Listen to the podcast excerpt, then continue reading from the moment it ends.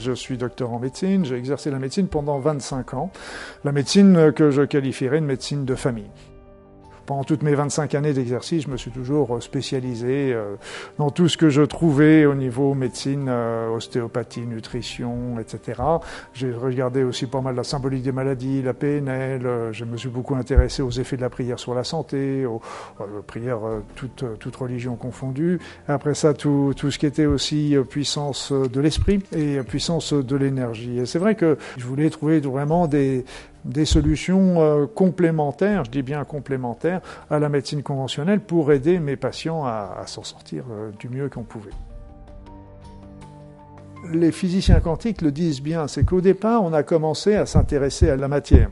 Et puis on s'est aperçu qu'il y avait des choses qu'on ne comprenait pas très bien, donc on a commencé à creuser, et on s'est sont aperçus qu'ils ils sont tombés sur l'énergie. L'énergie euh, va se concentrer, va former des particules. Les particules vont s'associer pour former des atomes, puis des protéines, puis des cellules, puis des êtres humains.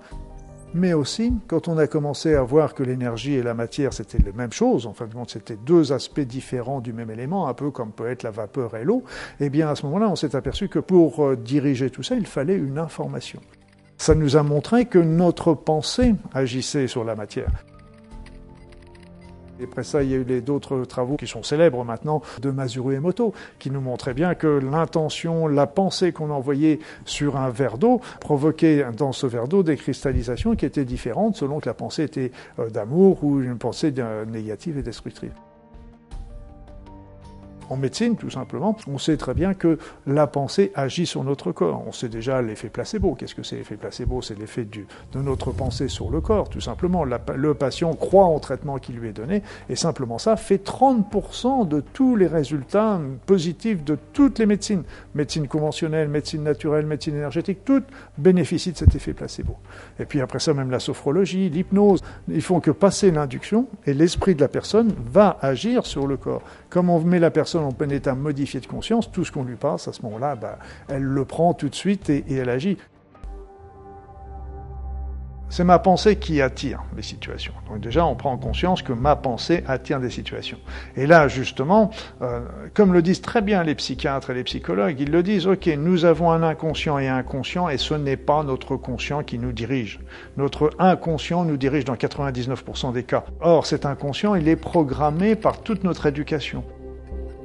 Si j'ai une situation désagréable, c'est une ou plusieurs pensées négatives, une, plusieurs programmes erronés, négatifs pour moi, qui, qui ont attiré cette situation-là. Reste à moi, à ce moment-là, de, de demander à son effacement. Et donc, en effaçant le programme, euh, le programme erroné, eh bien, à ce moment-là, on va attirer à nous une autre situation qui, comme la première était délétère, bah, la deuxième a de bonnes chances de réussir.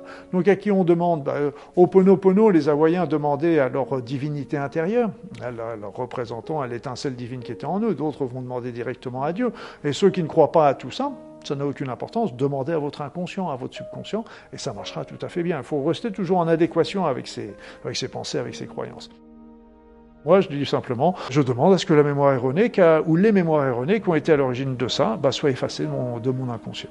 C'est pas un traitement, ça ne remplacera jamais la psychothérapie, etc.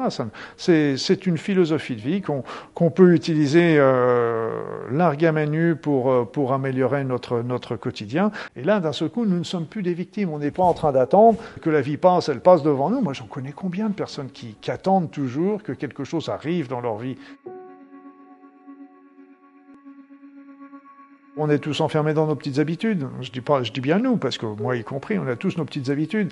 Et c'est vrai que tout ce qui peut nous faire changer dans nos habitudes, bah c'est, toujours un petit peu gênant. Mais au départ, c'est qu'il faut se dire, ok, les autres ils sont pour rien. C'est moi qui ai attiré la situation.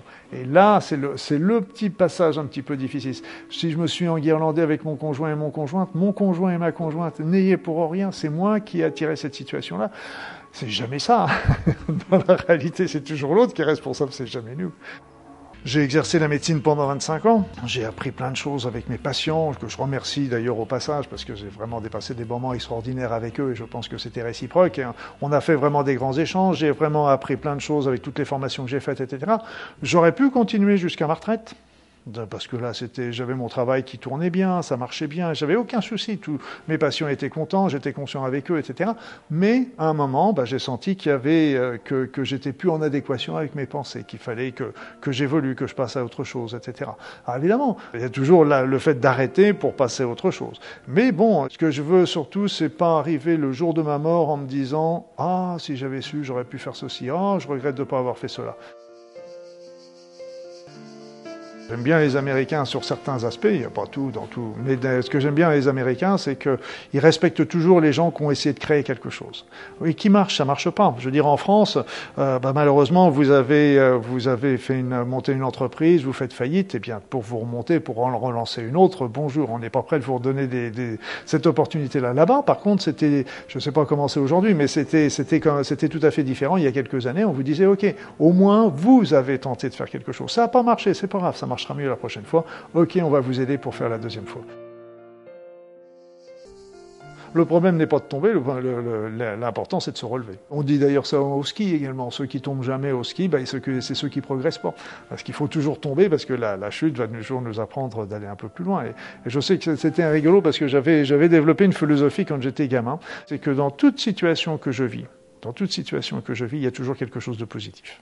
Donc à moi de trouver le côté positif de la situation. Même euh, toutes les situations qu'on peut vivre d'injustice, de souffrance, de séparation, etc. Je disais, OK, il y a toujours quelque chose de bon en moi. Regardez avec euh, du recul le nombre de situations où on a souffert, qui ont été difficiles à vivre, qui ont pu mettre même du temps, mais on s'aperçoit toujours qu'en fin de compte, ça nous a porté, ça nous a amené sur un chemin qu'on n'aurait pas pris autrement, et qui est un chemin justement qui est très positif pour nous. Quand on a des souffrances en nous, l'univers va, essayer de nous les montrer.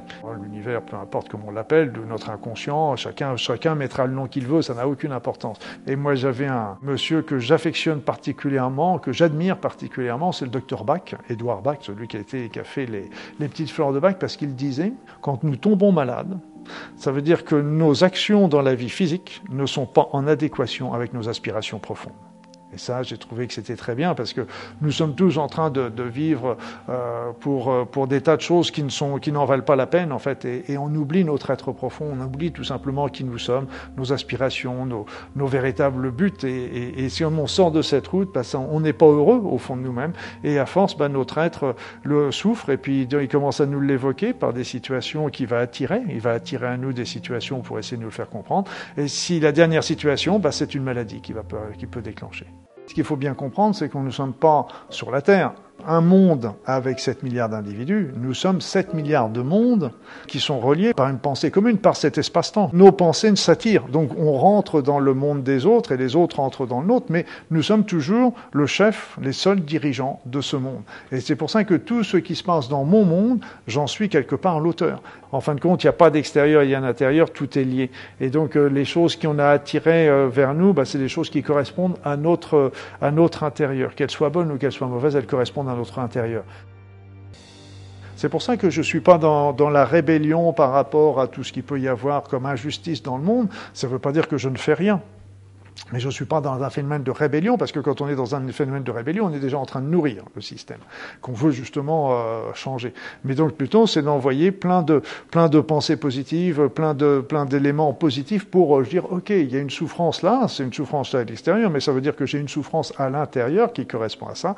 Donc il faut que j'amène de la lumière, de l'amour pour effacer tout ça tout chemin de vie passe toujours par l'amour. Et il ne peut pas y avoir un chemin de vie équilibré, harmonieux, etc., si on n'a pas l'amour, l'amour des autres, l'amour de la nature, l'amour. Et cet amour est, quelque chose d'inné en l'être humain et qu'on a, qu'on nous a perdu justement, qu'on a perdu quelque part au cours de route et qu'il faut justement réactiver notre conscience augmente, notre conscience s'élève. Et là, aujourd'hui, le niveau de conscience n'a jamais été aussi important dans l'humanité et on est capable de faire aujourd'hui avec notre pensée, avec notre amour, euh, des choses qu'on n'aurait pas pu, qu'on aurait cru impossible il y a encore, euh, ne serait-ce que quelques années. Je dis bien 5 ans, 10 ans, 20 ans, c'était pas possible. Aujourd'hui, la puissance de notre esprit n'a jamais été aussi forte et ne continue de, croître. Et c'est aussi ce qui, fait qui dérange un petit peu l'équilibre du monde actuellement. Pour moi, aussi bien à l'échelon individuel qu'à l'échelon général, euh, il n'y a pas d'obligation. Il n'y a rien n'est jamais écrit. Et donc rien n'est jamais écrit. Ce qu'on sait aujourd'hui, c'est que dans notre espace-temps, les énergies montent. Ok, mais elle nous montre vers, vers si elle monte, ça veut dire qu'elle nous emmène vers de plus en plus de conscience, vers quelque chose de positif. Cette montée, elle sera ce qu'on en fera, parce que justement, si si on peut en faire quelque chose de merveilleux, tout comme on peut en faire quelque chose de difficile. Et là, il faut bien comprendre que tous les astrologues, tous les voyants ne me contrediront pas, parce qu'en fin de compte, ils le savent très bien, c'est que quand on fait une prédiction aujourd'hui, c'est une prédiction par rapport à la situation d'aujourd'hui pour demain. Et donc, euh, si d'aujourd'hui on change des situations en disant, bah tiens, je vais changer de métier, euh, euh, je fais une rupture ou je me mets avec quelqu'un. Donc on change le présent, on va changer le futur. Et là, les anciens travaillaient beaucoup avec les, voyants, avec. Mais c'était pas pour se dire ah là là mon Dieu, ça va être malheureux parce qu'il va y avoir des choses tristes qui vont arriver. Non non, s'il y avait des choses positives qui étaient annoncées, ben, ils faisaient tout pour que ça se déclenche. Si c'était des choses négatives, ils faisaient tout pour que ça change. Donc c'était rien n'est jamais écrit. Et donc là encore, l'avenir, l'avenir, elle sera ce qu'on en fera.